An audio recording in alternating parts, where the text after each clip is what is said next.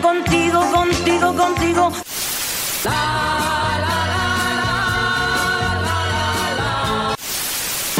Desde que llegaste ya no vivo llorando.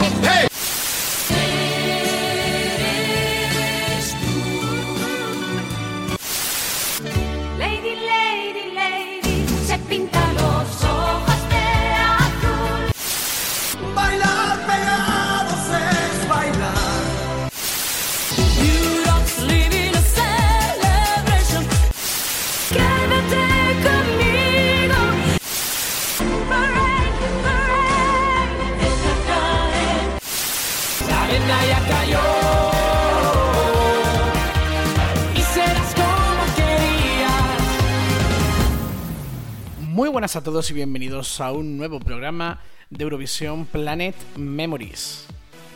Volvemos a la carga, soy Juan Calandria, estoy encantado de poder saludar a todos aquellos que nos estáis escuchando.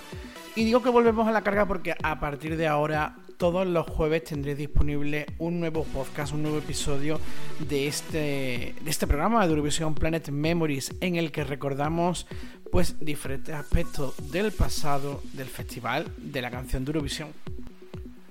Ya sabéis que en nuestras redes sociales nos podéis encontrar como Eurovisión Planet y en, este, en esta plataforma en Evox tenéis todos los programas anteriores de Eurovisión Planet Memories.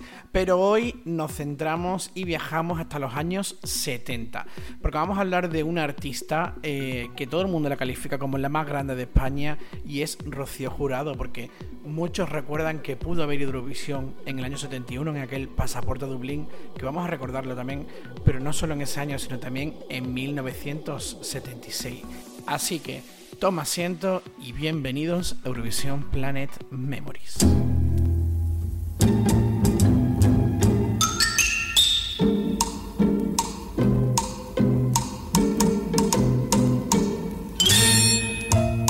Nací en Chipiona, Cádiz. Mi primera actuación como profesional tuvo lugar en Madrid y de la mano de Pastora Imperio y Gitanillo de Triana, de inolvidable recuerdo. Después, junto a Manolo Escobar y el Príncipe Gitano, hice mi debut en teatro. Así comenzaba la presentación de Rocío Jurado en ese mítico Pasaporte a Dublín. Un programa que sirvió de preselección, fue una especie del primer reality show, por decirlo de alguna forma, o reality musical de los años 70, de 1971.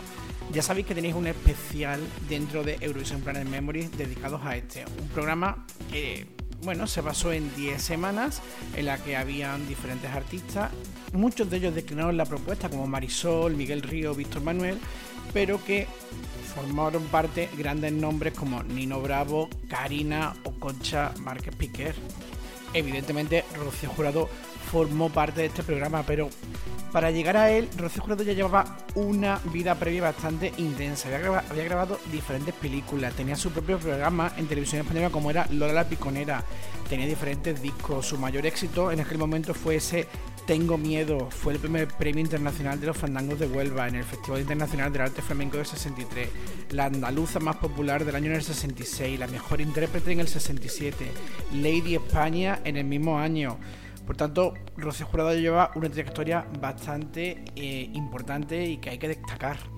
Sin embargo, su elección como candidata para Pasaporte Dublín en el 71 quizás no fue la más acogida por los medios. Por ejemplo, el diario de Burgos en noviembre de ese mismo año, del año 70, perdón, afirmaba que en España había muy buenos cantantes como para elegir a los folclóricos y que a pesar de que ella era guapa, buena intérprete del género español, con un estilo muy personal y una voz muy rica en matices, Rocío Jurado no parecía la cantante más adecuada para representar a la joven música española de ese año y que sus posibilidades de triunfo en ese certamen, incluso en el Pasaporte Dublín, eran prácticamente nulas.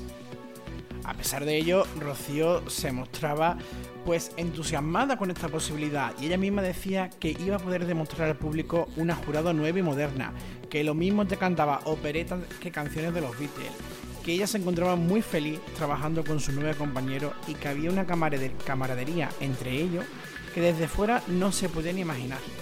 Que ellos colaboraban, se enseñaban y que era una experiencia muy interesante y una promoción increíble. Y que al final esto es como una lotería de reintegro garantizado. Y es que ella misma dijo que, como dicen los deportistas, lo importante era participar.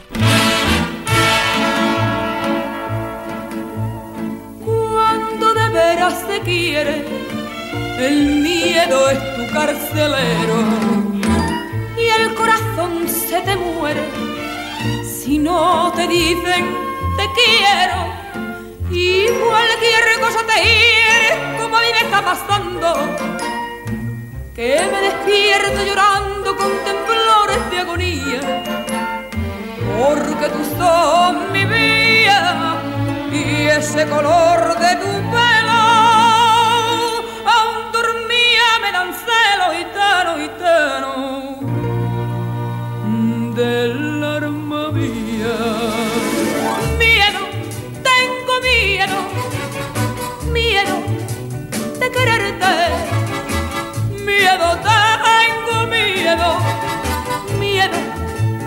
de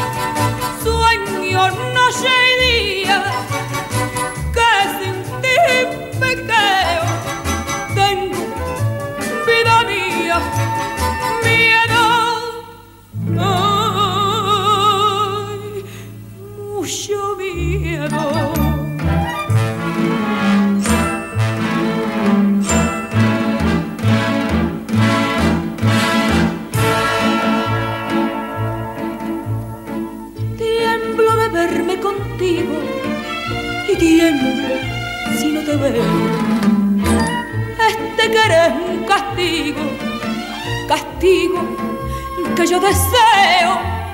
Yo en tus palabras no creo ni en las mías tú tampoco. Por tus venas de loco ya me duele el pensamiento este puñal que presiento que llenará de agonía tu alegría y mi alegría y tano y tano de Miedo, tengo miedo, miedo de quererte, miedo, tengo miedo, miedo de perderte. Sueño noche y día que sin ti me.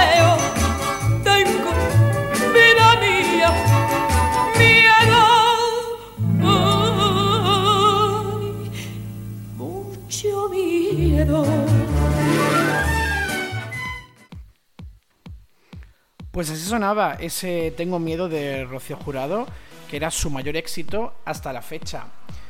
El 14 de noviembre de 1970, Rocío sería la estrella del programa de Pasaporte a Dublín y en esa ocasión el programa estaría dedicado a las canciones de cine. No obstante, no consiguió esa victoria en Pasaporte a Dublín, sino que fue Karina la ganadora. Pero antes de ser ganadora, Karina, primero que Rocío dijo que cualquiera de ellos podía ganar, porque eran todos muy buenos candidatos. Sin embargo, Karina, en su libro El baúl de mis recuerdos, publica que sufrió mucho desprecio por parte de sus compañeros. Así que esa camaradería o esa colaboración que hablaba Rocío Jurado eh, en los medios, ¿dónde queda? Si, si Karina sufrió ese desprecio. Y precisamente Karina afirma que fueron Rocío y Conchita que se habían vuelto uña y carne las que más desprecio le dieron. No obstante, en el anuncio de los votos, tanto Rocío Jurado como Encarnita Polo se tomaron una foto besando a Karina, eh, felicitándola por su triunfo. Y aunque nunca se supo la clasificación porque nunca la publicaron, la revista Semana, una semana más tarde, anunciaba que Rocío Jurado quedaba penúltima, en penúltimo lugar. Y es que la copla en aquel momento estaba muy lejos de ser considerada un recurso intelectual del régimen de la izquierda, bueno, de la parte de izquierda, perdón, sino que más bien era un género que pertenecía por entero y completo a la reserva espiritual del régimen de Franco. De esta manera, Rocío Jurado veía truncado su sueño de Eurovisión en 1971 y tendríamos que esperar hasta 1976 para ver ese posible intento de volver a representar a España en Eurovisión.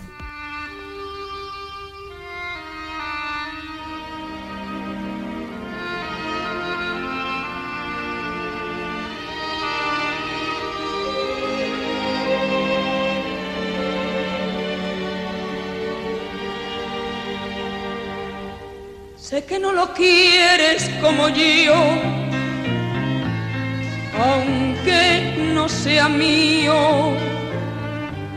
Sé que no le das lo que le he dado yo, aunque sé que al fin se irá contigo. Pero cuando sueña, yo lo sé, pronuncia mi nombre y a ti te cuesta llorar noche tras noche. ¿A que dice amor muy diferente a cuando ¿Qué te parece? no conocía?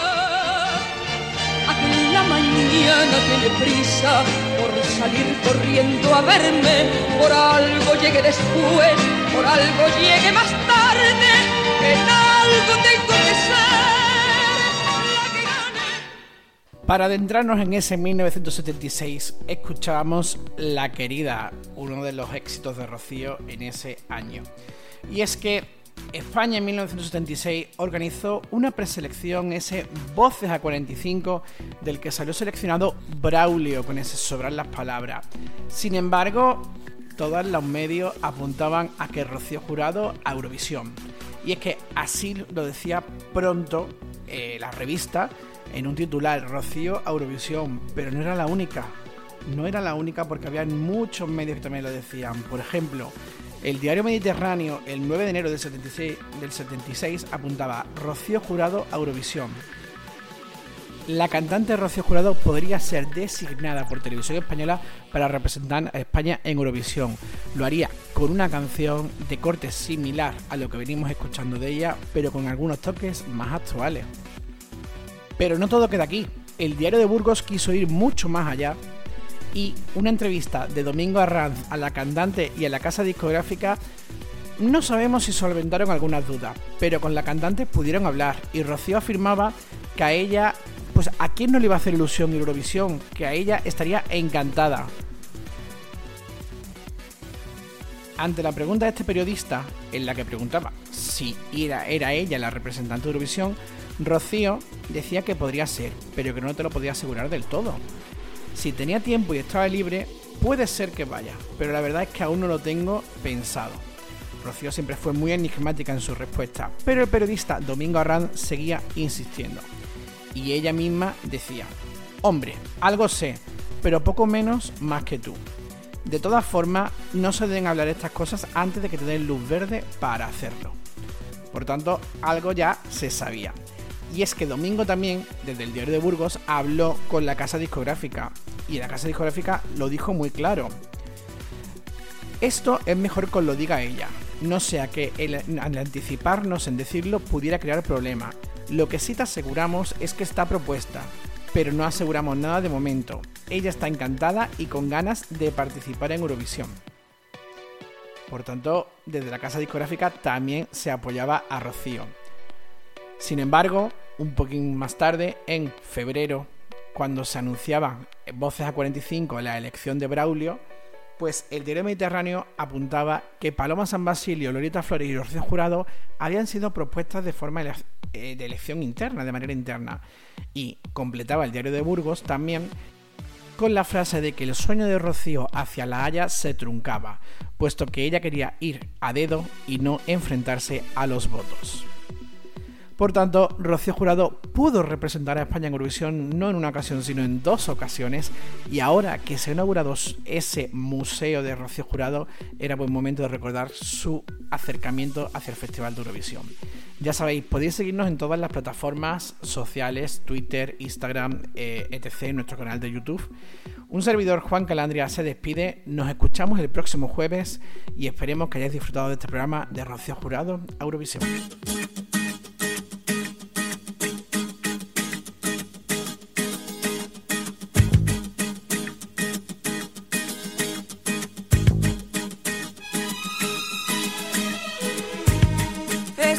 Que tú ves allí, te parece tan galante, tan atento y arrogante, lo conozco como a mí.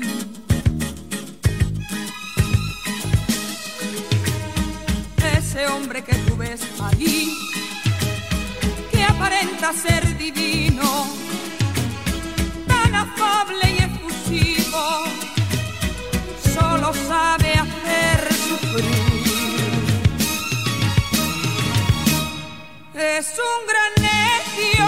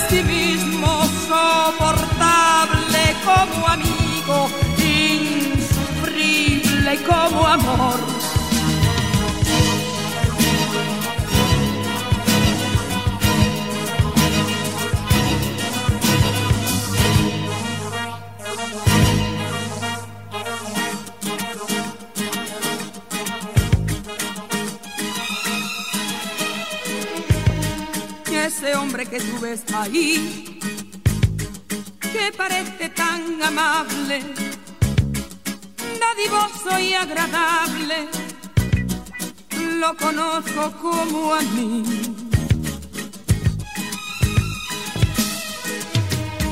Ese hombre que tú ves ahí, que parece tan seguro de pisar bien por el mundo solo sabe hacer sufrir. Es un gran